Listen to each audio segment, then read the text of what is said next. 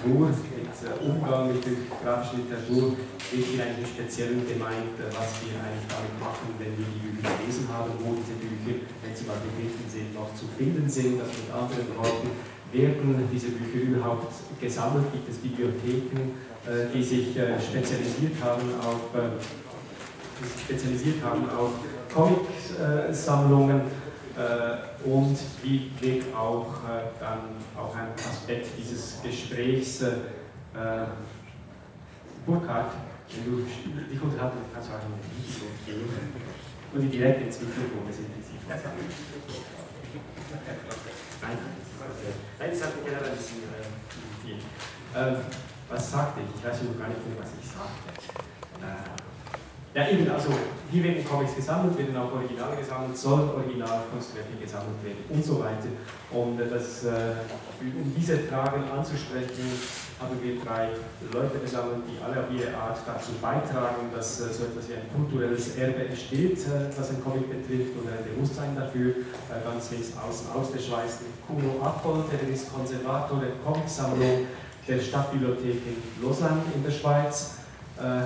Neben mir Bernd Dolle Weinkauf, er ist der Comic- und Jugendbuchforscher in Frankfurt und betreut die Comicsammlung der Goethe-Universität in Frankfurt und zwischen den beiden jemand, der halt eher aus der Kunstrichtung kommt, nämlich Alexander Braun, Künstler, Kunsthistoriker, Sammler und auch äh, natürlich bekannt jetzt an diesem Salon durch seine wunderbare Ausstellung Jahrhundert der Comics, äh, die Sie in der großen Halle sehen können. Also es sind drei Leute, die sich sehr unterschied auf unterschiedliche Weise mit diesem Thema auseinandersetzen. Und ich möchte die Frage eigentlich gleich mit einem, also das Gespräch gleich mit einer sehr einfachen Frage an Herrn Dore Weinkauf und auch Bruno Affolge äh, beginnen, nämlich also warum soll man eigentlich Comics äh, überhaupt sammeln und archivieren? Ja, da darf ich antworten wegen den Marxianern. Ne? Und zwar, es gibt irgendwo in einer EC-Comic-Geschichte irgendwelche Marsianer, die landen auf der Erde und die Erde ist zerstört. Und da finden sie irgend so ein EC, also Educational Comics aus den 40er Jahren, William Gaines, was auch immer. Die Erde ist zerstört und dann finden die ein Comic-Heft und natürlich ist es genau irgendwie äh, Fantastic äh, äh, Two Tales oder eins von diesen Heften und dann kommen die Marsianer und sagen, wir wissen überhaupt nichts, äh, wie die Erde äh, zusammengehangen hat. Und dann finden sie dieses Comic-Heft und sagen, jetzt können wir die Welt erklären. Und das ist in etwa unser Ansatz, den wir an der Bibliothek Municipal, also Stadtbibliothek in Lausanne haben. Äh, der Chef hat mich nämlich gefragt, weshalb haben wir dieses, äh, äh, diese Sammlung. Vor zwei Monaten habe ich genau äh, das vorbereitet, gesagt, wegen den Marsianern. Damit die Welt sich erklären kann, haben wir die Comics und die Comics behandeln wir bei uns eigentlich wie Fotografie oder andere historische äh, Belege, um die Welt zu erklären. Und das wäre in etwa die Antwort wegen den Marsianern. Ist es auch eine Antwort, die äh, du, Alexander Braun, teilen würdest mit äh, Kuno? Oder äh, sammelt wegen den Schlümpfen. ich muss ein bisschen seriöser formulieren. Äh, ja klar, wenn wir also unsere kulturellen Artefakte sammeln und das mit der Kunst machen und mit der Literatur und mit der Musik, dann kann man nicht verstehen, warum äh, einige Kulturbereiche da ausgegrenzt werden sollten, nur weil sie einem spezifischen definierten Kulturbereich wie den Comics angehören. Und äh, ich denke, das Kriterium kann eigentlich nur sein, äh, herausragende oder besonders kulturell wertvolle ähm, äh, Ergebnisse bestimmter kultureller Leistungen zu verwahren und wenn man dann feststellt, dass es eine, eine große Diskrepanz gibt, dass etwa im Bereich der bildenden Kunst jede Telefonnotiz von Herrn Picasso gesammelt wird, weil wir ihr einen gewissen Wert zu erkennen, den sie vielleicht gar nicht hat, während im Comic-Bereich unglaublich viel verloren geht und in, in den äh, Abgründen der Geschichte nicht wieder auftaucht, dann wird es eben dringend Zeit, wo wir jetzt schon immerhin im 21. Jahrhundert angekommen sind und in einer Zeit leben, die sehr stark von Bildmedien geprägt ist, äh, sich um die Wurzeln oder die Geschichte unserer Bildmedienkultur Gedanken und letztlich auch Sorgen zu machen, weil irgendwann ist es dann zu spät, wir es jetzt nicht retten. Du bist äh, Kunsthistoriker, habe ich gesagt, äh, Alexander. Also du, hast, äh, du könntest ja auch Kunst sammeln, aber du hast dich jetzt ein bisschen auf äh, Comics äh, spezialisiert, eben weil du also dieses Manko entdeckt hast und diese, diese Lücke entdeckt hast und das wie so eine Art Mission ist, die, die zu füllen. Also ich hatte ein erfreuliches Elternhaus, was mir nicht verboten hat, Comics zu lesen. Von daher bin ich sehr stark interessiert gewesen an Bildmedien, ob es nun Film oder Comics gewesen ist. Und als ich mich dann anfing, äh, im Hochkulturbereich zu sozialisieren und Kunst studiert habe und dann äh, zusätzlich auch noch Kunstgeschichte, hat es mich maßlos geärgert, dass eben bestimmte Bereiche der Comics, äh, auch hier in der Ausstellung, äh, ganz frappant eben die, die frühen äh, Comics, wenn man denkt an Winsor McKay, der diese Albträume von Käsetoastessern in Szene setzt, also Menschen, die vorm Schlafen gehen, schweren, überbackenen Käsetoast essen und davon Albträume erhalten. Das macht er 1906, 1907. Äh, Sigmund Freud hat seine Traumdeutung 1899 veröffentlicht. Und die Kunstgeschichte beginnt, Surrealismus zu denken mit dem ersten äh, surrealistischen Manifest von André Breton in den 20er Jahren. Also wenn ich eine Anthologie zum Surrealismus schreiben will, dann sollte da wenigstens äh, Herr McKay auch drin vorkommen, der das 15 Jahre früher getan hat. Ähm, wenn Lionel Feininger 1906 von dem Verleger des Chicago Tribune eingeladen wird, zwei Comicserien zu machen und das für Feininger ein, ein Schlüsselmoment gewesen ist, weil er ist vorher zehn Jahre lang in, in Berlin erfolgreicher Karikaturist gewesen. Aber Karikaturist bedeutete, er bekam das Thema und das Motiv von dem Redakteur vorgeschrieben. Also er war aus, aus, ähm, aus ähm, also er war quasi der handwerkliche Anlanger, der die Idee des Redakteurs in, in Szene setzte und erst durch, durch den Auftrag aus Amerika, der, der ihm, ihm entsprechend viel Geld gebracht hat, hatte er die Möglichkeit zum ersten Mal frei künstlerisch zu arbeiten, sich Thema, Inhalt und Form selber auszudenken. Und von dem Geld, was er verdient hatte, war es ihm möglich äh, geworden, nach Paris zu gehen und da zum ersten Mal mit der künstlerischen Avantgarde in Kontakt zu kommen mit dem Kubismus, mit Picasso und aufgrund äh, dieser Umstände hat er dann auch beschlossen, erst Künstler zu werden und später Bauhausprofessor und und und. Das heißt, dieser Comic, diese, dieses eine Jahr Comics machen, ist für ihn eine ganz wichtige Schlüsselstelle, ähm, die, die sein ganzes künstlerisches Leben umgedreht hat. Und das ist ihm selber immer extrem wichtig gewesen. Er hat diese Zeitungsblätter sein Leben lang mitgenommen. Viele Sachen sind durch, durch die Verfolgung dann der Nationalsozialisten verloren gegangen. Die, die Belegblätter seiner Zeitungsserien konnte er in den 50er Jahren dem Museum für Modern Art in New York schenken. Also wenn ich dann Kunstgeschichte betreibe, dann kann ich nicht eine Fußnote machen und sagen, ach ja, und dann hat er leider Fleininger 1906 auch noch Comics gemacht, sondern dann muss man es genauso werten und bewerten, wie man mit anderen Dingen auch umgeht.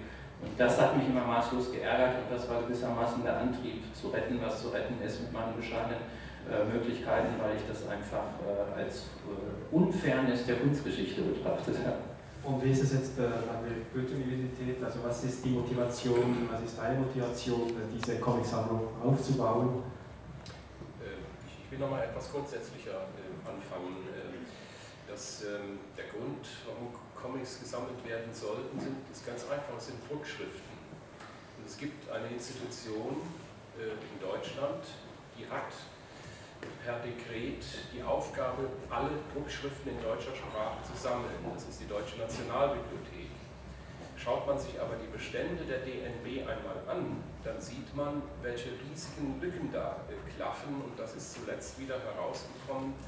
Äh, ich weiß nicht, ob einige von Ihnen die Ausstellung 60 Jahre deutsche Comics äh, am Rande mitbekommen haben, die vor zwei Jahren ausgerichtet worden ist von mir, meinem Institut und der Nationalbibliothek, da stellte sich heraus, dass also praktisch äh, die ganzen Bestände, die äh, aus den 50er Jahren da sein müssten, nur zum Teil da sind und diese Teile bestehen aus äh, erst späteren Ankäufen. Das zeigt noch etwas anderes. Es ist nicht alleine die, äh, wie soll ich sagen, die Nachlässigkeit der Nationalbibliothek gewesen, die dazu geführt hat, dass insbesondere in diesen 50er, äh, 60er bis weit in die 70er Jahre hinein große Lücken klaffen, sondern äh, es ist so gewesen, dass die Verleger ihrer Ablieferungspflicht nicht nachgekommen sind. Äh, dass ähm, ist also einer der Gründe, warum auch kleinere Institutionen oder kleinere Sammlungen hier eine Aufgabe haben bzw. hätten, wenn sie denn aktiv äh, werden würden. Und äh, mein Institut, das Institut für Jugendbuchforschung, hat seit seiner Gründung 1963 Comics gesammelt und die ersten, die hereinkamen, das klingt wie ein Witz der Geschichte, das war ganz einfach die Beute aus Umtauschaktionen, Schmöker gegen gute Jugendbücher. Denn diejenigen, die die Schmöker einsammelten, wussten nicht mehr wohin damit und lieferten die dann im gerade neu gegründeten Institut für Jugendbuchforschung an, das für seine Weltaufgeschlossenheit ja so bekannt war, schon von Anfang an. Da konnte man auch nicht Nein sagen. Also das ist äh, der Anfang äh, der ganzen Geschichte, die Aktionen zur Vernichtung des Comic haben dazu geführt, dass eine Stelle gefunden wurde, die an ihrer Erhaltung seitdem arbeitet in Frankfurt. Das kam allerdings erst in Gang etwa in den 80er Jahren durch ein Forschungsprojekt, das sich äh, mit DFG-Unterstützung installiert werden konnte und dann äh, dazu geführt hat, dass die Bestände katalogisiert werden äh, konnten und auch in einem elektronischen äh, Katalog vorliegen. Aber du hast mir vorhin gesagt, ich komme gleich zu dir, Herr Kuhl, auch vorhin gesagt, dass diese Sammlung, die du aufbaust, dass du da keinen echten Auftrag hast, sondern dass das, dass, dass, dass, aus Eigenantrieb machst und dass du dafür eigentlich auch kein Budget hast. Also es ist, ist, ist nicht ja. so anerkannt jetzt, dass man dir sagt, okay, äh, Herr Wolle Weinkauf, hier haben Sie 200.000 Euro pro Jahr, kaufen Sie ein paar Comics. Ja, schön, ja. Aber leider ist das nicht der Fall. Ähm, das ist eine Entwicklung, die tatsächlich eingesetzt hat mit der Etablierung eines erfolgreichen Forschungsprojekts. Und äh, es ist also kein äh, festgeschriebenes Ziel und es ist überhaupt auch nicht gesichert, äh, was sein wird, wenn ich dieses Institut einmal äh, verlasse und was dann mit der Sammlung passiert und so weiter. Das heißt, das lebt im Moment äh, vor allen Dingen davon, dass ich dafür sorge, dass das äh, gemacht wird im Rahmen meiner Tätigkeit in diesem Institut. Und das, das Problem, um das vielleicht mal darzustellen, ist dasjenige, es wird äh, mit äh, sehr großer Aufmerksamkeit, wenn ich äh, gar mit großer Bewunderung gesehen, was man alles mit Comics anstellen kann, wie oft man in die Presse kommen kann damit zum Beispiel. Ähm, aber äh, schon kleinste ähm, äh, Probleme wie diejenigen, dass so eine Sammlung eben einfach wächst und dadurch einen gewissen Raumbedarf hat, die werden in keiner Weise ernst genommen und auf diese Art und Weise sind wir wahrscheinlich bald so weit, dass wir anstelle der Pfosten der Regale Comicstapel machen müssen, um dann wieder andere draufzulegen. Ich denke, also wie ich weiß, ist deine Situation, Kuno, doch ein bisschen äh, anders in der Stadtbibliothek äh, von Lausanne. Ja, absolut privilegiert und äh, was... Du das ein bisschen erklären? Ja, genau, immer noch einmal noch schnell, was Herr Braun gesagt hat, ist natürlich absolut, gehe ich mit ihm einig.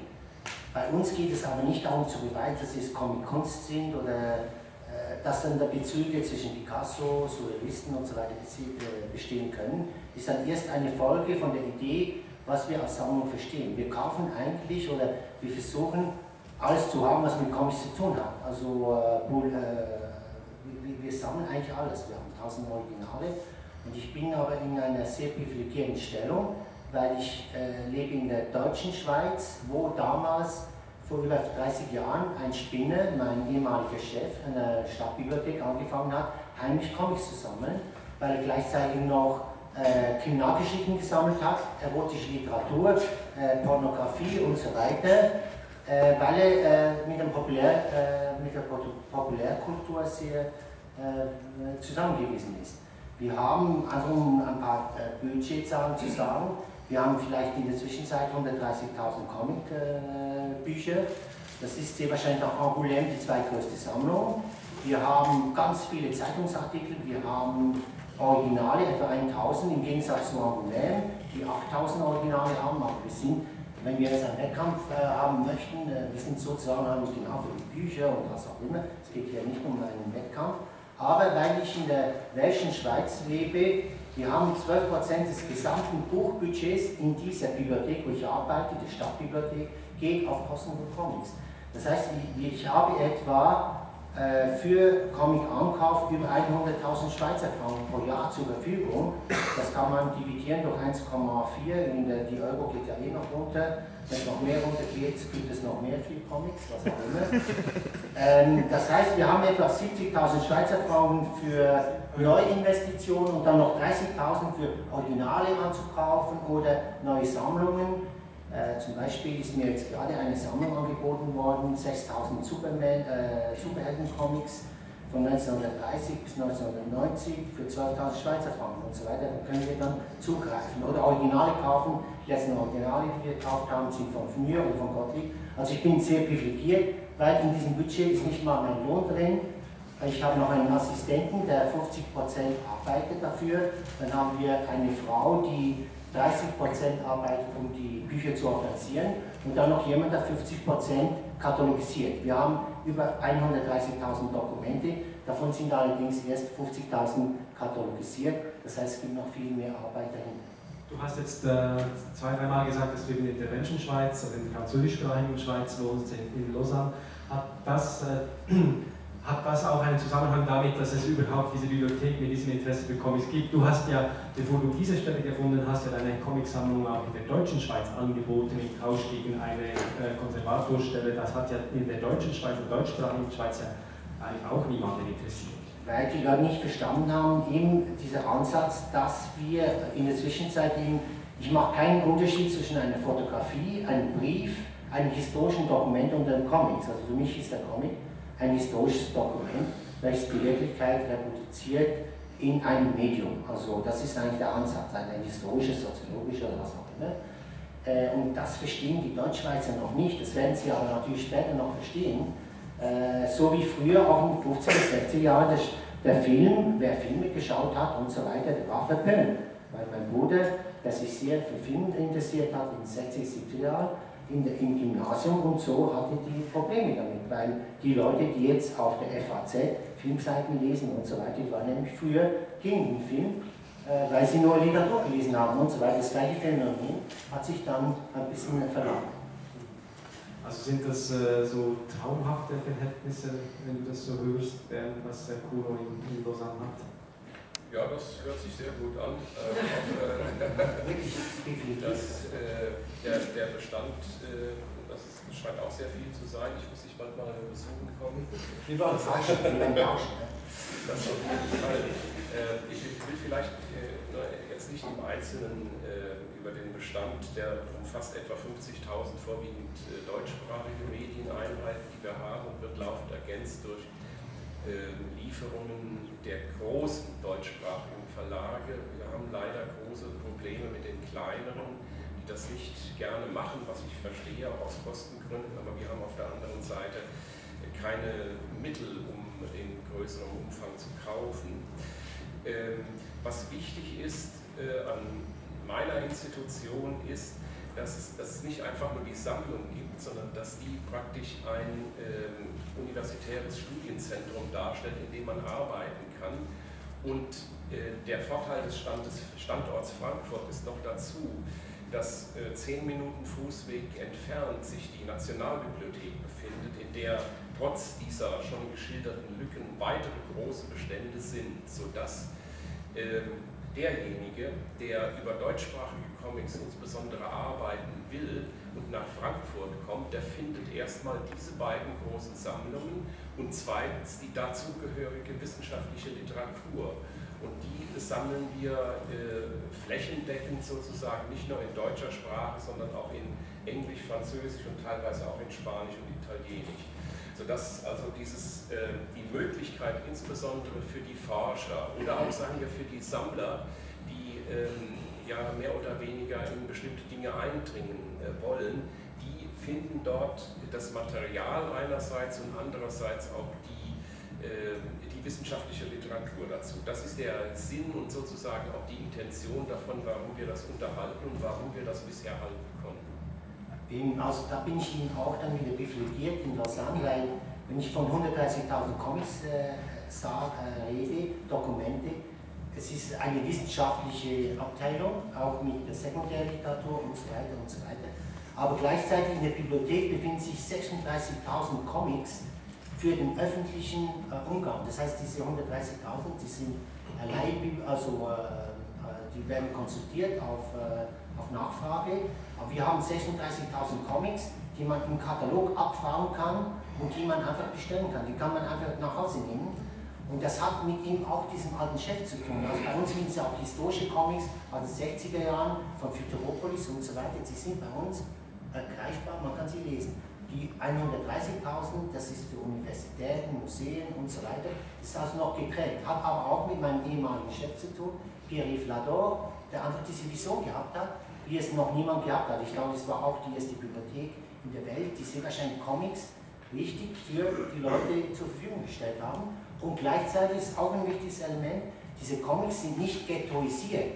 Die sind wirklich zwischen Sartre, Camus und wie die Proust und die großen französischen Schriftsteller heißen, die sind wirklich einfach in der Bibliothek drin und nicht irgendwie hinten im Eck. Das heißt, die Leute, das hat aber auch wieder mit der französischen Kultur zu tun, die nehmen sich ein Sartre, Camus oder was auch immer und dann nehmen sie noch zwei, drei Comics mit sich, weil es einfach alles miteinander verflossen ist. Also dieser Unterschied existiert nicht so im Kopf, wie es in der Deutschschweiz in der deutschen Kultur äh, bis anhin äh, gewesen ist. Amerikanische Comics ist auch ein, ein gewisser Teil? Oder? Wir haben äh, ja, äh, deutsche Comics, französische Comics, amerikanische Comics, japanische Comics. Äh, also wir, eben wie ich gesagt habe, wir sammeln theoretisch alles, weil unser, unser Blick ein soziokultureller Blick ist.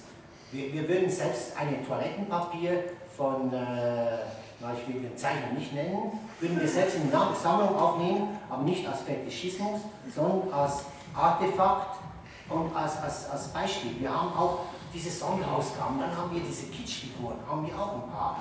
Einfach um sie soziologisch einzuordnen, zu sagen, 1990 hat es Leute gegeben, die wollten den, den, den, den Blueberry dreidimensional haben. Ich hasse diese Sachen, aber als Kulturphänomen ist es natürlich sehr interessant. Darf ich einmal zwischenfragen, warum äh, beschränkt sich dann Frankfurt so stark aufs deutschsprachige Erbe? Das hängt damit zusammen, wir sind ein Institut, das in der Germanistik angesiedelt ist. Ja. Und äh, schon die Aufgabe, diese Deutsch, die deutschsprachige Kinder- und Jugendliteratur plus die Comics zu sammeln, äh, das sprengt jede vorstellbare Dimension von Arbeit. Äh, man muss dabei äh, sehen, wir sind das kleinste Institut am Fachbereich mit der mit Abstand größten Bibliothek. Die ähm, Kinder- und Jugendbücher, das sind schon mal 200.000 alleine. Und plus, äh, wie gesagt, etwa 50.000 Comics und das Ganze wird von zwei Bibliothekaren bearbeitet. Das sind also gewaltige Brocken und da muss man bestimmte Grenzen ziehen, wobei wir nicht also äh, wie gesagt, in geringerem Umfang haben wir auch englisch, äh, französische und spanische Comics äh, da. Vor allen Dingen eben, wir müssen dann sehr stark selektieren von Werken, die eine bestimmte Bedeutung haben. Also ich finde das interessant, weil das einfach nicht so. Weil das letztlich natürlich ein Indiz dafür ist, wie defizitär wir in diesem Bereich sind in der Wahrnehmung. Also wenn, wenn ein deutsches Kunstmuseum neu gegründet wird, äh, dann wollen die die beste Kunst der Welt zusammenkriegen und würden niemals sagen, wir sammeln jetzt nur deutsche Kunst oder wir sammeln jetzt nur Kunst aus Nordrhein-Westfalen, weil äh, mehr kriegen wir personell nicht, nicht auf die Reihe. Ähm, was bei den, bei den privaten Sammlern äh, recht interessant ist, weil die französischen Sammler natürlich auch vor allen Dingen die französische Geschichte sammeln, die amerikanischen Sammler vor allen Dingen die amerikanische äh, Comic-Geschichte. Es, es, gilt zumindest die, die Händler, die mit Originalen handeln, schätzen am meisten die italienischen Sammler, weil die sowohl nach Frankreich gucken als auch den höheren, äh, den weiteren Horizont äh, Amerika mit einschließen und dann in Italien auch noch eine eigene, äh, sehr selbstständige äh, Comic-Geschichte haben. Da hatte ich immer mal die Hoffnung, wenn wir in Deutschland erstmal anfangen, dann sind wir mit unserer sehr medi mediokren eigenen Comic-Geschichte wahrscheinlich die Superstreber und gucken in die ganze Welt und sammeln von Manga bis, bis äh, Frankreich, Amerika, alles was es gibt. Und äh, irgendwie scheint es doch in Deutschland dann doch nur zu Fix und Foxy und Hans Rudi Wäscher zu reichen, sage ich jetzt mal so. Das ist jetzt ein ganz großes Missverständnis. Deutsche Comics heißt ja nicht bloß Comics von deutschen Autoren, sondern in deutscher Sprache. Und da wir sehr übersetzungsfreudig sind, ist also äh, da natürlich eine ganze Menge äh, dabei. Ja, das andere ist, äh, was Sie da angesprochen haben, das ist natürlich ein immer noch stark bestehender Unterschied im Sammlungswesen, im Kunst- und im Literaturbetrieb. In der Kunstszene ist, sind schon längst diese Grenzen gefallen, aber das Prinzip sozusagen der Fixierung auf die Nationalliteratur ist in der Literatur äh, noch sehr viel dauerhafter entwickelt und hat einfach eine andere Fortschreibung, als das im Kunstbetrieb der Fall ist, nicht wahr?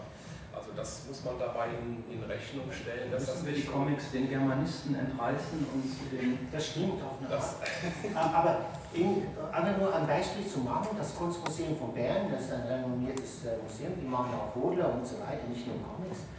Die sind zu uns gekommen, die haben eine Ausstellung gemacht über Utopia, irgendwie utopische Bilder, und dann haben wir denen äh, Sachen von Möbius gegeben. Und die haben das ausgestellt.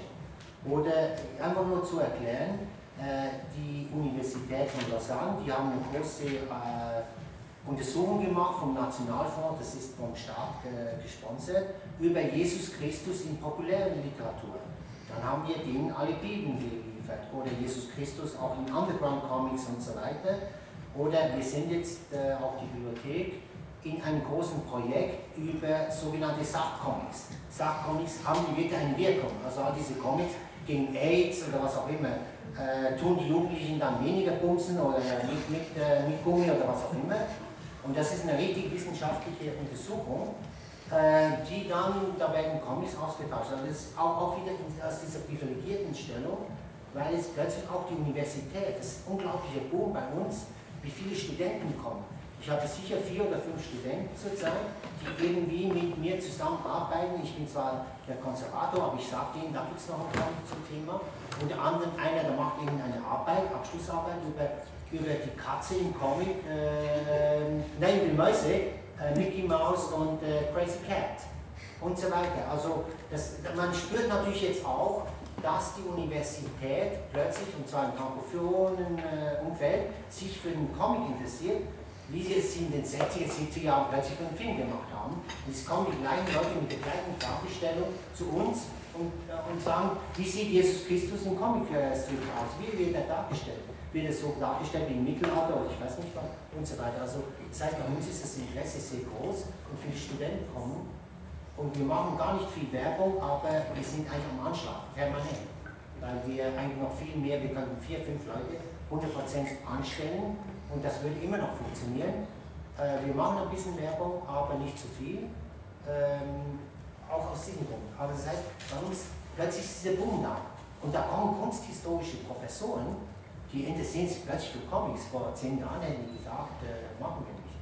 Das heißt, auch ein bisschen ein Trend.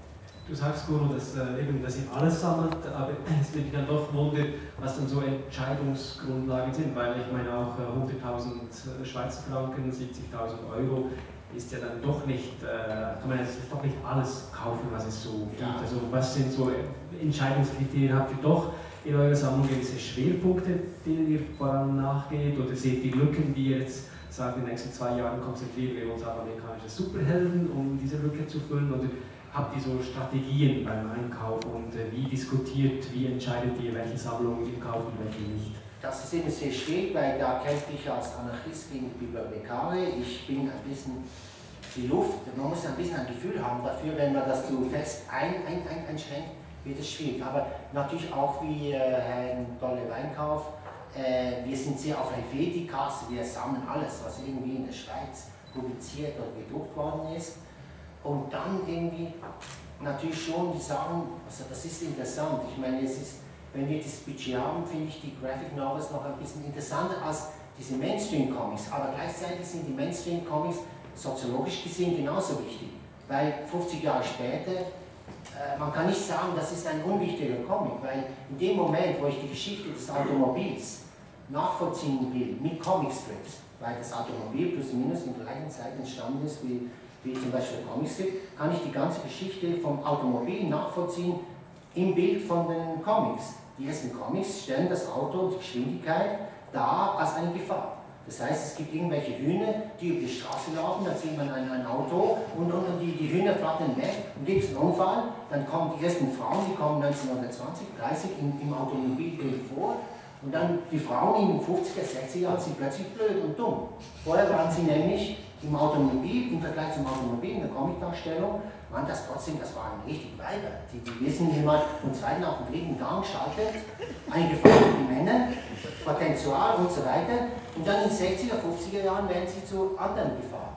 Äh, weil die werden dann dumm und äh, auf eine andere Art, wie die Sexualität erklärt und so weiter. Und heutzutage fahren die Frauen einfach Auto. So wie der, wie der Comic einfach auch ein Auto nimmt, um vom Bild 1 auf die Bild 2 zu fahren und so weiter. Das heißt, äh, ich, kann die ganze Geschichte des Automobils von, von Mercedes, äh, Ferrari und so anhand, nicht von Fotografie, nicht von historischen Dokumenten, sondern von Comic nachvollziehen. Also es gibt immer sehr unterschiedliche Arten, wie man in seine Schwerpunkte setzt. Also äh, beim Einkauf muss die Bücher irgendwie tauschen oder gratis kriegen. Äh, Kono Volker hat ein Budget und versucht, das äh, möglichst gut zu nutzen. Wie ist das eigentlich dann für einen äh, Privatsammler? Wenn ich das mal so, äh, diesen Ausdruck äh, nennen darf in deinem Fall, Alexander. Also wie, hast, was für Schwerpunkte setzt du dir, wie entscheidest du, hast du dein jährliches Budget, äh, wie muss man sich das vorstellen? Ich habe kein offizielles Budget und auch keine Institution, die sich bereit erklärt, das zu fördern. Nein, es ist wie bei allen Sammlern auch, ich glaube, da unterscheidet sich ein Comic-Sammler nicht von, von allen anderen Sammlern. Wenn es äh, Überraschungseierfiguren sind, äh, man, man versucht äh, sein, sein Leben zu finanzieren und wenn was übrig bleibt, dann investiert man es in sein Hobby oder in seine Leidenschaft und meistens immer ein bisschen mehr, als man sich leisten kann. Und äh, so kommt man dann über die Runden und äh, ich, äh, für mich habe ich es legitimiert, dass es eine Form von, von privater Rentenvorsorge ist, dass wenn es im Alter dann mit freien Jobs nicht mehr so gut gestellt ist, dann muss man halt einen John Sherryman verkaufen oder so. Also selbst die Bibliothek, darf ich das noch sagen, selbst die Bibliothek Municipal, also ich bin neidisch auf seine äh, Originale. Wir haben da 1000 Originale, die sind ganz gut und so, aber seine Originale, da muss ich sagen, da sind mir die Hosen ein bisschen nass geworden. Also als, als Originale was, also was für, was für Schwerpunkte hast du? Wir haben diese Zeitungscomics-Ausstellung, das scheint ein äh, Schwerpunkt zu sein, auch in meinen Ausbildungen. Das, das ist ganz Hast du noch andere Schwerpunkte oder ist das einfach äh, je nach Lust und Laune querbeet? Also normalerweise auch Kunstsammler, die haben auch ein ziemlich präzise umrissenes Gebiet, in das sie investieren. Also es sind durchweg, also es ist nicht äh, historisch oder von, von der Zeit oder vom, vom Medium, ob es nur Comic Books sind oder, oder Zeitungsstrips, bin ich überhaupt nicht äh, irgendwie limitiert. Ähm, ich, ich, finde schon die Sachen wichtig, die ich jetzt intellektuell spannend finde, wo ich also wirklich äh, empfinde, dass der Comic absolut auf Augenhöhe mit anderen künstlerischen Disziplinen ist. Ich würde jetzt zum Beispiel, nur, nur um das so als Synonym zu nehmen, äh, nicht weil ich da persönlich irgendwelche Aversionen hätte, aber ich würde kein Original von Hans-Rudi Wäscher kaufen, weil das für mich kein, kein tief, tiefer gehenden äh, künstlerischen Wert hat, außer einen sentimentalen. Und da bin ich einfach nicht die Generation der 50er Jahre, also für mich hat es keinen sentimentalen Wert. Ähm, ich würde jetzt auch kein Fiction Foxy Original kaufen. Wenn ich Disney Originale kaufe, dann würde ich mich auf die äh, wenigen herausragenden Zeichner beschränken. Das wäre dann halt Karl Barks oder in der Nachfolge von, von Karl Barks Vicar oder William van Horn. Und dann ist es da aber auch gut. Also ich würde jetzt nicht anfangen, äh, zu versuchen, irgendwie alle, alle 20 besten Disney-Zeichner zusammenzubekommen. Ähm, und die Schwerpunkte sind eigentlich mal entstanden, ähm, wie die Dinge einem auch unter, unter die Füße kommen. Also was soll ich jetzt zehn Jahre lang nach einem guten Möbius suchen, wenn ich ihn mir gerade nicht leisten kann oder keine guten Möbius auf dem Markt sind. Ich bin jetzt auch nicht so fanatisch, dass ich anfangen würde, Herrn, Herrn Giro nachzustellen oder ihm Briefe zu schreiben oder so es ist halt einfach, zu einem bestimmten Zeitpunkt sieht man was und sagt, das hätte ich gerne und dann guckt man auf sein Konto und irgendwie fügen die Sachen sich dann zusammen. Dass es hier jetzt diesen Schwerpunkt mit den Zeitungstrips äh, hat, das äh, hat einfach den Grund, dass die Ausstellung äh, für ein Museum in Bielefeld konzipiert wurde und die an mich herangetreten sind und gefragt haben. Und die Räume waren äh, da beschränkt, das heißt eine gesamte Comic-Geschichte abzureißen hätte bedeutet, dass man ganz viele Lücken reißt und es nicht, nicht wirklich richtig äh, machen kann. Und dann hatte ich denen vorgeschlagen, lass uns chronologisch, historisch mit den Strips eben anfangen. Die erste Hälfte der Comic-Geschichte ist eben eine rein amerikanische oder fast rein amerikanische Geschichte und eine, die nicht in den Books, die dann erst in den, in den 30er Jahren auftauchen. Äh, also ein, ein reines Zeitungsmedium, ähm, was natürlich für die Qualität auch sehr, sehr interessant ist, weil der Zeitungsleser oder der Zeitungskäufer zunächst einmal immer ein Erwachsener gewesen ist. Also wir in den Pionierjahren äh, ist es eben kein reines Kinder- oder Jugendmedium, sondern ein Medium im besten Fall für die ganze Familie, was aber zunächst einmal den, den Zeitungskäufer überzeugen musste. Warum kaufe ich mir die Herald äh, die, von Herrn äh, Pulitzer und nicht das Konkurrenzblatt von Herrn Hearst? Und das hatte eben sehr stark mit den, den unterschiedlichen Comic-Serien zu tun. Ähm, und so ist es jetzt zunächst einmal als erste, erste Packung gewissermaßen eine, Strip-Ausstellung geworden, mit der Option, das entsprechend mal äh, dann fortzuführen mit einer Comic-Book-Ausstellung. Ja. Äh, eben, äh, du hast vorhin auch sehr schon erklärt, dass du äh, zusammen begonnen hast, weil du diese Ungerechtigkeit der Comic gegenüber gesehen hast. Äh, die beiden anderen Herren auf der Bühne, die arbeiten für Institutionen, die auch an die Öffentlichkeit gerichtet ist und das ist für beide ein sehr wichtiger Aspekt ihrer Arbeit, dass eben diese Comics dann auch zugänglich gemacht werden müssen für Sammler, Fans und auch Wissenschaftler.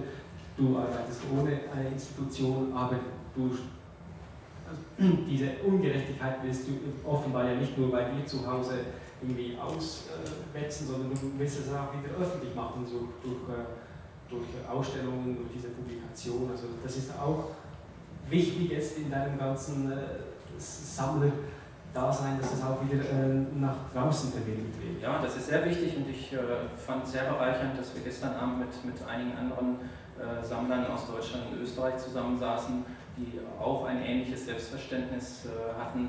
Der, der Kollege hat es definiert, dass er sich selber als Sammler nicht wohlfühlen würde, wenn er das Gefühl hätte, er sitzt nur auf den Schätzen und würde sie nicht hergeben oder nicht herzeigen wollen. Natürlich äh, haben wir ein Interesse an dem Medium. Es gibt vielleicht andere Sammler, die da in ihrem stillen Kämmerlein mitbleiben wollen. Aber ich denke, äh, unser Interesse, wenn wir das unter kulturellen äh, Gesichtspunkten sammeln, ist natürlich, dass wir was für das Medium erreichen wollen. Also wir, wir wollen ja aus dieser Nische raus und wir wollen eine Lanze für das Medium brechen und wir wollen Leuten zeigen, es gibt äh, ganz viele spannende Sachen, die es zu entdecken gibt. Und es gibt diese, gerade wenn man jetzt eben in, in, in Museen äh, institutionalisiert, also so eine Ausstellung zeigt, die jetzt nicht ein Comic-Salon sind, sondern also in Bielefeld war es ein, ein Kunstgewerbemuseum. Die Ausstellung war danach in der städtischen äh, Galerie der, der Stadt Remscheid in der Nähe von Köln zu sehen. Und da trifft man dann auf Bildungsbürger, Kunstpublikum, die dann plötzlich, oh, angefangen, wir haben ja Kommissar, haben wir noch nie gewusst. Äh, ach, das ist ja spannend gesehen. Das ist natürlich genau der Hebel, den, den wir da anstreben zu setzen, zu sagen, nee, das ist halt einfach sehr viel mehr als Mickey Mouse und Fix und Foxy und äh, wenn da nicht Öffentlichkeit hergestellt wird, wird sich das auch nicht verändern. Ich, ich, bin auch überhaupt kein, wir diskutieren im Moment sehr stark diesen Begriff der Graphic Novel, wo viele Leute aus dem Comic-Bereich schon genervt sind und ah, überall steht Graphic Novel drauf und so. Ich finde es großartig. Also wenn es nur dieses Begriffes bedarf, um ins Feuilleton zu kommen und äh, Besprechungen neben, neben äh, regulärer Belletristik und Literatur zu bekommen, ja bitte, überall Graphic Novel drauf. Also äh, das ist ja auch ein Begriff, der, der einen, gewissen, einen gewissen Respekt gegenüber dem Medium zollt weil er sowas wie Autorenfilm ist, weil man sagt, da ist jemand künstlerisch für das Produkt zuständig. Das ist nicht ein, eine, Industrie, äh, eine Industriemaschinerie, die da anläuft, wie jetzt im Marvel Verlag, wo der eine die Vorzeichnung macht, der andere macht die Tusche, der dritte macht das Lettering, ein vierter hat vorher die Story geschrieben, also wo es nicht darum geht, dass eine, eine, eine kreative Persönlichkeit für das Ergebnis äh, gerade steht, sondern wo es ein, ein, ein Blockbuster-Produkt ist, was, was den Markt bedienen muss da möchte ich dann gerne, dass der Graphic Novel draufgeschrieben wird, weil das ist dann eben das gute Zeichen, was sagt, das hat jemand gemacht, der heißt XY und der hat es sich ausgedacht und das ist toll. Und ich denke, das ist genau der Unterschied und ich verstehe ihn sehr gut. Ich würde als Privatmann oder was auch immer weder ein Fix- und Proxy-Original, wo ich das sehr gut mag, oder ein Wäsche-Original kaufen. Jetzt in meiner Funktion äh, bin ich woanders plötzlich. Wir haben gerade 10 oder 12 äh, Fix- und Proxy-Seiten gekauft weil ich die natürlich im historischen Kontext für unsere Sammlung sehr interessant finde, weil da sieht man diesen Walt Disney von Deutschland, äh, tolle Zeichner, äh, auch das Artwork, das sich ja auch verändert jetzt. Es wird plötzlich jetzt, äh, wir haben unglaublich viel, ich sage das jetzt ein äh, bisschen, ähm, wir, wir, haben auch Ramsch, Toilettenpapier. Schlimme Sachen in der Sammlung, aber die sind nur interessant im Kontext von unserer Sammlung. Ich bin sehr froh, dass das nicht bei ihm zu Hause gelagert wird, sondern nur bei uns im Keller, weil es nur aus diesem, aus diesem historischen äh, All-Over-View äh, interessant ist. Das heißt, ich, äh, und wenn mir meistens eine ein Wäscheoriginal und was ich immer anbietet, dann ich sagen, super, wenn es nicht zu teuer ist, wenn es Sinn macht in der Sammlung, um als historisches Dokument zu sein. Das hat auch nichts mit meinem Geschmack zu tun. Äh, und wenn, aber wenn ich ist ja wenn, bei euch dann auch ein anderer Ansatz. Genau, sein. genau, Das ist das wirklich die Institution, die sagt, wir wollen alle Facetten haben. Äh, wenn, wenn ich mit meinen Ressourcen äh, haushalten muss und vor der Wahl stehe, rette ich jetzt 100 Jahre alte Zeitungsseiten, weil wir sonst in 10 Jahren zerkrümmeln und ich muss Geld aufbringen, die zu Papierrestaurate zu bringen, dann Absolut. würde ich erstmal das vorziehen, weil das andere... Was wir zum Beispiel haben, machen. in all diesem Raum schauen wir von, von 30er, 40er, 50er Jahren eigentlich alle Technologien auch. Also wir haben eben auch eine Sammlung, die eine drucktechnologische Sammlung ist. Also ich kann jetzt nachsagen, das wurde damals mit T-Pex korrigiert. Aber vorher noch vor T-Pex haben wir es mit weißer Farbe gemacht. Ich erfinde jetzt irgendwas. Heutzutage hat man den äh, Photoshop, wo, das, äh, wo die Sachen korrigiert werden. Also wir haben eben eine Sammlung. Und wenn ich dich wäre, ja, die Sachen würde ich gar nicht anhaben. Aber ich bin dazu gezwungen, die Sachen aus dieser Perspektive eben auch zu sammeln und sie eben auch, das habe ich gesagt, wir sammeln selbst das Toilettenpapier, äh, um es äh, ein bisschen philosophisch zu sagen, weil es nämlich vielleicht in 200 Jahren Sinn machen kann, weil vielleicht werden bis dann Toilettenpapier versteigert. Ja, ich würde gerne noch jetzt äh, einen anderen Gesichtspunkt ins Spiel bringen. Ähm, wir sind jetzt hier nur sehr wenige ohnehin und äh, wir vertreten im Grunde auch nur ganz bestimmte äh, Regionen. Äh, Was ich meine, was sehr wünschenswert wäre, äh, dass ähm, solche Comicsammlungen, die öffentlich zugänglich sind, eigentlich erreichbar sein müssten in allen größeren Zentren in den deutschsprachigen Ländern. Und davon sind wir weit entfernt. Ja. Also man kann in Frankfurt äh, an einiges Material herankommen und muss dann aber bis nach Lausanne äh, reisen. Äh, Im Norden tut sich gar nichts äh, offensichtlich. Und auch äh, sonst sind mir, also in Berlin gibt es die Comicbibliothek Renate. Äh, das ist äh, auch eine äh, auf privater Basis ähm, eingerichtete Sache mit einem Bestand von, ich schätze mal, 10.000, 15.000 Exemplaren. Ich weiß nicht genau, wie viel sie haben, aber das ist schon so ziemlich alles. Also hier sind, hier wären eigentlich, hier wäre eine ganz wichtige Aufgabe, gerade in einer Zeit, wir haben, wir haben ja im Moment eine günstige Situation, einen solchen Aufschwung in der Wissenschaft, in der Comicforschung, äh, eine solche Resonanz wie in den Feuilletons, das hatten wir in Deutschland und in den deutschsprachigen Ländern noch nie, wie wir das in den letzten zehn Jahren haben. Und wenn wir das nicht nutzen können, um auch also die entsprechenden Sammlungen und Zentren dafür zu schaffen, dann werden wir das nie schaffen. Ja, aber wie, wie, also ich finde das ein sehr interessanter Aspekt, das war, äh, ich wäre auch dazu zu reden gekommen, aber das ist das eine zu sagen, dass die Zeit jetzt günstig wäre für so etwas, aber da muss man muss, muss sich dann auch jemand dahinter klemmen oder eine Strategie haben. Gibt es eine Interessengruppe, die sich äh, darüber beugt, die vielleicht äh, sich überlegt, welche Politiker man angehen sollte, welche Institutionen, oder ist das jetzt so ein in den Raum hinein geträumt sozusagen? Geträumt ist das nicht, das ist äh, sozusagen ein Desiderat ausgesprochen und man muss es ja erstmal aussprechen, um zu sagen, wir haben, wir, uns fehlt das. Ja? Und äh, ich finde, das ist aber ganz entscheidend, dass man jetzt vor lauter Jubel gerade in der, wirklich in der, wir machen Fortschritte in dieser Hinsicht in der gesellschaftlichen Reputation, in der Verankerung in der Wissenschaft und äh, das sollte äh, äh, auch da hinein münden, äh, dass wir mehr äh, öffentlich zugängliche Sammlungen äh, kriegen, ob das jetzt die öffentlichen Büchereien sind, die wissenschaftlichen Bibliotheken, das ist erstmal nicht so schrecklich wichtig in erster Linie. Da kann ich einfach noch mal sagen, einfach mein Privileg. Also die Stadt Lausanne, die auch bereits schon Gast ist vom Musée d'Art Brut, also von der, wie heißt Deutsch, ah, gut, äh, Cinemathek, also das, die Film, äh, das Filmmuseum, die hat sich jetzt äh, in ihrem Kulturprogramm gesagt, wir machen aus dieser Comicsammlung ein Comiczentrum. Also, aber das Zentrum selber soll dann auch wieder Bestandteil von der Bibliothek sein. Also von dem her ist es formuliert, das kann noch fünf oder zehn Jahre dauern, aber es ist formuliert, weil die Sammlung jetzt eben auch schon so groß ist, dass man eben gar nicht mehr äh, zurückgehen kann. Oder eben noch einmal einfach das Bewusstsein der französischen Kultur. Weil ja für Comic auch in Frankreich in der Zwischenzeit gibt es keinen Unterschied mehr dazwischen, der Comic ist akzeptiert, also in, in Frankreich. Ich möchte jetzt das Zettel keine Fragen mehr stellen, sondern das Gespräch ein bisschen öffnen in der Zeit, die uns verbleibt. Und bevor ich das dem Plenum übergebe, möchte ich doch äh, Jacqueline Berndt noch fragen. Du hast sehr viel mitgeschrieben, du bist in Japan tätig, du machst auch etwas Ähnliches eigentlich äh, in, in, Japan für, für Manga in Kyoto. Äh, du musst jetzt nicht lange was sagen, aber wo, sind, wo siehst du die, die, die hauptsächlichen Unterschiede jetzt im Umgang mit äh, Comics bzw. Manga zwischen dem, was du jetzt von diesen drei Herren gehört hast und dem, was du erfährst und erlebst?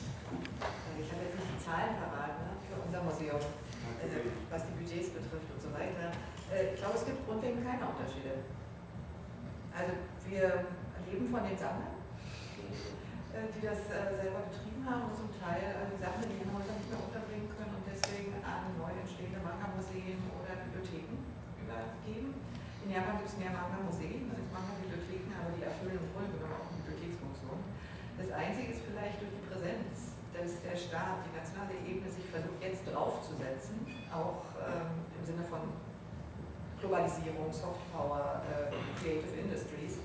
Äh, und ähm, sie machen nun doch kein neues äh, Zentrum, aber sie wollen wenigstens ein landesweites Netzwerk schaffen, äh, was beim Manga 16 Einrichtungen betrifft sodass äh, zumindest klar ist, nicht eine Einrichtung kann nie alles sammeln, sodass man äh, wenigstens äh, weiß, was wo ist, äh, wo welche Lücken in Zukunft schwerpunktmäßig gefüllt werden können und das eben äh, zu digitalisieren und online, über Online-Kataloge Leute, die das tagtäglich aufbringen können, die Materialien zur Verfügung zu stellen. Und das, das wird dieses, dieses, dieses Schaffen dieses Netzwerks wird dann auch vom, vom Staat finanziert? Das wird von der nationalen, also vom Nationalen Kulturamt, was so eine Art Staatssekretariat beim Bildungsministerium ist, finanziert. Und das ist in Kyoto?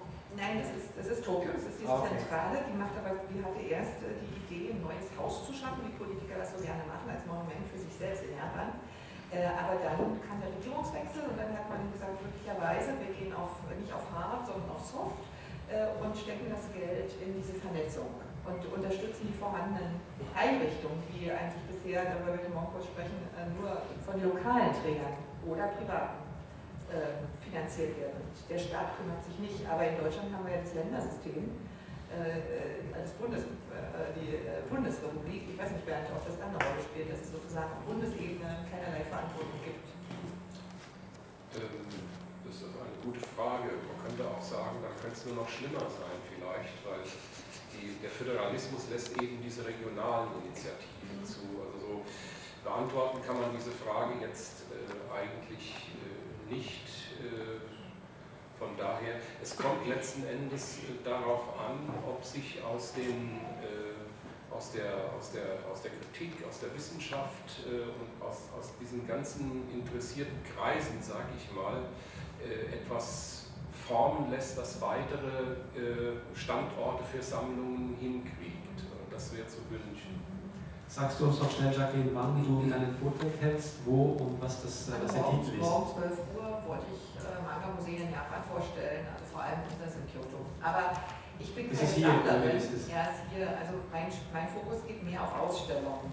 Ja, nur, das, das, wird, das wird bestimmt auch andere Leute interessieren. Hier äh, sind in Japan gewisse Sachen gehandhabt werden, es vielleicht weiß, mit dem, was wir heute diskutiert haben. Also morgen nur Mittag. Und jetzt, äh, ja, Sie dürfen als erstes, weil ich jetzt von einer letzten Diskussion gegangen dann äh, gebe ich die Stelle. Also mein Name ist Bruder Martin Wojtek und ich schreibe auch über Comics, ein Comic-Jahrbuch fürs Lexikon der Comics. Ich bin auch in der Gesellschaft für Comic-Forschung drin. Ich wundere mich eigentlich, dass niemand aus den Verlagen hier ist. Denn in den letzten Jahren, was wir da erleben, ist international sozusagen ein praktisch irgendwie äh, ein Höhenflug dieser Werkausgaben. Und das dass da im Moment auch möglich ist, sozusagen, einerseits dieses Phänomen ist international, andere Beispiele wären aus England, also die Modesty Blaze Werkausgabe läuft seit einigen Jahren bei Titan UK. Auch ein anderer großer Klassiker, während praktisch im franco-belgischen Bereich Tardy für den Ersten Weltkrieg steht, gibt es in Großbritannien eben Charlie's War von Pat Mills und Pete Cahoon. Und diese Serie wird. Also, wie ist die Frage jetzt im Zusammenhang mit, mit Sammlung? Weil was Verlage machen, ist.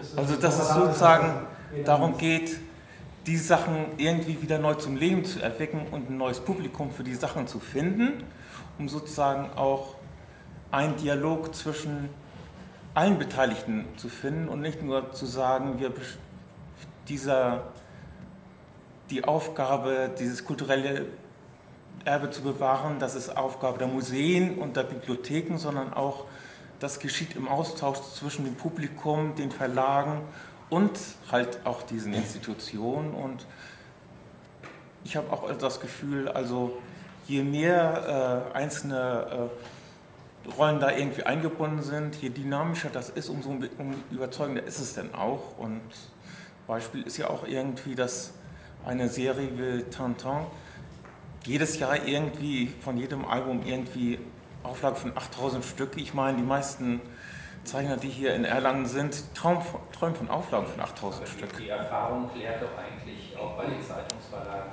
dass die Häuser ja nicht mal ihre eigenen Produkte angemessen äh, historisch aufarbeiten oder also die dann auch noch mit einzubeziehen in, in Museen oder Sammlungen. Ich glaube, das bislang in allen anderen Kulturbereichen auch nicht funktioniert. Warum sollte plötzlich bei den Comicverlagen ein Interesse dran sein?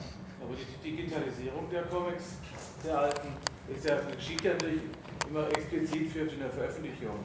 Und wenn die, und dadurch die, die, die verlustfrei ver, äh, vervielfältigt werden können, ist es sicher natürlich für den Erhalt der Comics sicher äh, weltweit und im Interesse das Museum. Für euch ist es nicht uninteressant, ihr wollt ja, das Detail. Aber die, die Verlage äh, multiplizieren ihre Produkte ja, solange sie sie verkaufen können. Also solange es einen merkantilen Aspekt gibt, funktioniert das ja sehr gut, der Erhalt. In dem Moment, wo die Werkausgabe nach dem zweiten Band eingestellt wird, weil nicht genug Leser da sind, hört doch auch das Interesse auf. Also welchen Verlag will ich denn abverlangen? Äh, mach doch bitte mal diese Serie bis zur bitteren Neige, wenn, es einfach äh, im, im Geldsack nicht ginge. Ich meine, das ist eine kapitalistische Diskussion, da sind wir schon äh, aus den 60er Jahren heraus. Äh, nur zu sagen, wie zum Beispiel in Frankreich fangen sie jetzt natürlich schon an, die Digitalisierung, also im Comic-Museum von Angoulême, kann man die Sät, Suzette und so, die fangen jetzt an, mit denen sie auch Sachen, die es bereits schon Public Domain sind, auch Netz zu produzieren. Ne? Die letzten zwei Publikationen, die ich so schnell gesehen habe, ist Suzette, äh, Lisette, das sind äh, Frauenheftel, die kann man jetzt irgendwie ab 1900, ich weiß nicht mehr was, kann man anschauen. Aber eben, also zum Beispiel dafür haben wir dann wieder kein Geld mehr. Also für die neue, neue Theorie, äh, Technologie, das kommt dann noch. Also ich sammle dann lieber das Heft, als jetzt gleich auf Internet zu gehen, weil es finanziell nicht möglich ist. Das sage ich aber so. Da eine Frage. Ja, ja ich wollte fragen, ähm, wie es jetzt ähm, mit zum Beispiel ehrenamtlichen Mitarbeitern oder jetzt auch zum Beispiel mit Spenden oder sowas, haben Sie da schon mal probiert, das zu machen? Also, äh, dass Sie sozusagen probieren, ja, also wie gesagt, eben hier auf dem Comic-Salon laufen hier viele Leute rum, Comic-Fans, die ja gewisserweise auch am Halt der Comic interessiert werden. Und also jetzt auch zum Beispiel Studenten oder sowas, denke ich mal, gibt es auch viele, die ja zum Beispiel ehrenamtlich irgendwo mitarbeiten würden. Äh, gibt es da oder sind es wenige oder wie ist das da? ich glaube, ich bin angeschlossen. Oder? Ja. Die Sammlung, die, die Sammlung im Institut für Jugendbuchforschung wäre längst nicht so weit ohne diese Unterstützung. Also einerseits durch Studierende, andererseits zum Beispiel durch Praktikanten aus aus dem Bibliothekswesen, die dann ihr Praktikum bei uns ausleih, aus, ableisten und dann wieder ein Stück äh, an der äh, Abarbeitung der Sammlung äh, mitmachen. Also, wir haben oft Anfragen von äh, Studenten und wir, wir, machen alles, damit die bei uns Sklavenarbeit errichten dürfen. Werden leider Sie müssen dafür bezahlen. Ja, nein, nein, überhaupt nicht. Also ich werde dafür die zu bezahlen und wir sind froh, wenn die kommen und, und äh, zu uns arbeiten wollen und wir, haben, wir werden über, überfragt in letzter Zeit.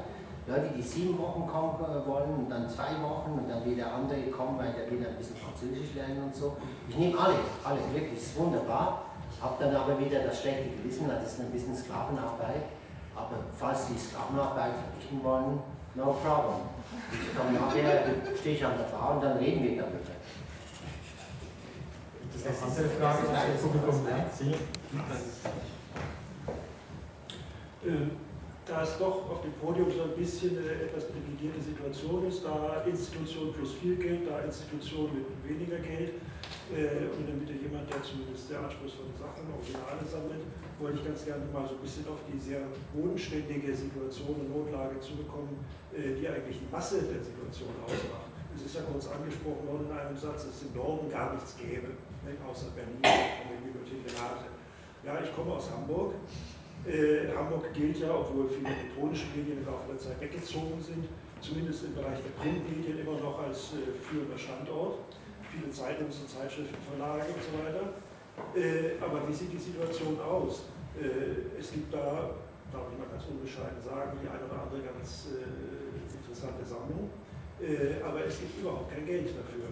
Wir haben im Moment also die Situation, dass in Hamburg eine sündhaft teure Elbphilharmonie hochgezogen wird die nur Schwierigkeiten macht, dass aber auf der anderen Seite äh, Museen von der Schließung bedroht sind, so wie die an unsere Kunsthalle angeschlossene Galerie der Gegenwart, also für die moderne Kunst, dann das Altenaer Museum, Museum für norddeutsche Landeskunde und so weiter, das vermutlich auch zumindest für absehbare Zeit ganz oder teilweise schließen wird und so weiter und so weiter. Das heißt, wenn ich jetzt hingehen würde und würde dort bei der Kultursenatorin oder wer immer vorstellig werden und sagen, ich habe eine Comicsammlung äh, plus andere populäre Printprodukte, also alles, was man so im Bereich Trivial und so weiter umfassen kann, die haben auch eine Größenordnung von etwa 80 bis 100.000 Einheiten. Äh, stellen Sie mir doch bitte eine Immobilie dafür zur Verfügung und äh, Etat zum Betrieb und so weiter, die würden mich schlecht auslachen. Äh, das heißt also, die Situation für die meisten, die so in ähnlicher Situation wie ist, ist die, man kann das alles nur in Eigeninitiative machen die Sammlung steht ja in gewisser Weise auch zur Verfügung über Netzwerke, Verknüpfungen, kommen immer wieder Anfragen, man äh, leiht äh, Exponate aus für Ausstellungen, man unterstützt universitäre Arbeiten durch Material und Informationen, tut dies oder das. Äh, aber mehr ist leider in der kulturellen, finanziellen Situation, zumindest bei uns im Raum, schlicht nicht drin. Also auch trotz dem, was äh, gesagt hat, dass eben die, die Zeit doch relativ gut wäre äh, für, für so etwas, wenn man sich äh, also wenn man sie vielleicht auch zusammenschließen will. Ich meine, es ist ja auch eine Tatsache, das wäre auch eine Frage, die ich dann noch äh, Alexander mit einbeziehen würde, dass ja auch die, die meisten bekannten Museen eigentlich auf Privatsammlungen basieren. Es ist ja nicht so, dass die, die, eine Stadt im 16. Jahrhundert beschlossen hat, sie kaufe Bilder, sondern es sind ja alles eigentlich Privatsammlungen, die sich dann irgendwann mal so durchgesetzt haben, dass es ein Museum dafür äh, gibt. Es ist nicht, nicht im Moment auch reif, auch im deutschen Sprachraum, dass man mal in diese Richtung denkt. Einfaches Beispiel, auch wieder Hamburg, ganz aktuell. Es gab eine, oder gibt eine sehr große Privatsammlung äh, zum Thema Maritimes. Ne? Schifffahrt, von allen möglichen Schiffsmodellen bis hin zu äh, Bildern, Ölschiffen und so weiter. Äh, von einem früheren äh, Springer äh, Verlagschef äh, Tam. Äh, da hat die Stadt äh, ordentlich Geld investiert und hat ungefähr, glaube ich, 30 Millionen Euro in die Hand genommen, um meinen alten Speicher im Hafen, der nicht mehr benutzt wurde, zu einem tollen Museum auszubauen. Da sind jetzt seine Exponate drin. Also sowas hat es mal im Einzelfall gegeben. Ansonsten ist es umgekehrt so, wenn Leute etwas spenden wollen, dann spenden sie sozusagen Sachspenden, das heißt also Werke, gesammelte Dinge, aber nicht noch zusätzlich das Geld. Das erwarten sie dann von der Stadt. Und wenn die Stadt es nicht hat, dann verzichtet sie lieber auf die. Oder ich sie konzentriert sich auf solche einzelnen Leuchtturmprojekte. Ich finde, du hast absolut recht, weil meine privilegierte Stellung hat mit einem Zufall am Schluss zu tun. Weil ich habe in Basel versucht, in Solothurn, in Luzern, überall mein Ding auch loszuwerden. Wenn ich meinen ehemaligen Chef, der das nicht gesamt hätte, im richtigen Moment getroffen hätte, wäre ich jetzt nicht hier am Podium, würde irgendwelche großen Worte von mir reden. Es ist ist genau auch, und natürlich jetzt ist das Bewusstsein schon da, weil einfach die Dinge da sind, aber man muss nicht denken, dass sie sich ergeben. Also äh, der Alexander Braun, der eine tolle Sammlung hat, wirklich, äh, und wenn er darauf hofft, dass der Politiker oder der Kulturexperte oder wer auch immer kommt, ihm die Füße leckt und sagt, ah, Sie sind ein Genie, Sie haben dieses, äh, diese Vergangenheit für uns konserviert und wir machen daraus eine tolle Sammlung, äh, es ist leider so, weil der Zufall hat mich in meine Position gebracht. Einfach so durch, und ich, ich will gar nicht die Vorgeschichte erzählen, nämlich mit wie vielen Politikern oder Kulturbeamten ich geredet habe. Und die haben mich, die haben mich auch fast abgekürzt, weil ich, da bist du ein Genie, wenn du Comics äh, liest und so.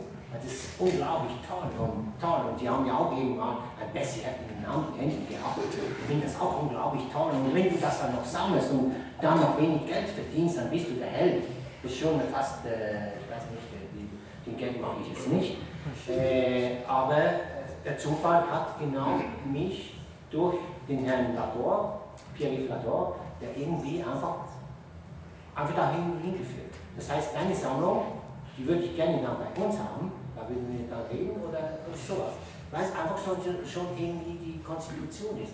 Aber man muss sich nicht denken, dass in Lausanne alle Politiker und alle Leute hinter, natürlich werden die hinter dem Projekt stehen, aber es ist nicht so, dass irgendwo in Deutschland irgendein Politiker sagt, jetzt machen wir das Comic-Museum von Deutschland. Dann werden wir Wäschehalle haben, dann werden wir äh, die Matthias Schultheiß-Halle haben und so weiter. Das können wir gleich vergessen. Ich möchte es gab. Ah. Also ich würde denken, es ist äh, letztlich ein, ein mentales Problem in den Köpfen. Das Geld äh, fehlt natürlich, aber es fehlt auch in anderen Bereichen. Das fehlt auch den Jazzmusikern und das fehlt auch den Lyrikern und das fehlt allen Kleinstbereichen in der Kultur.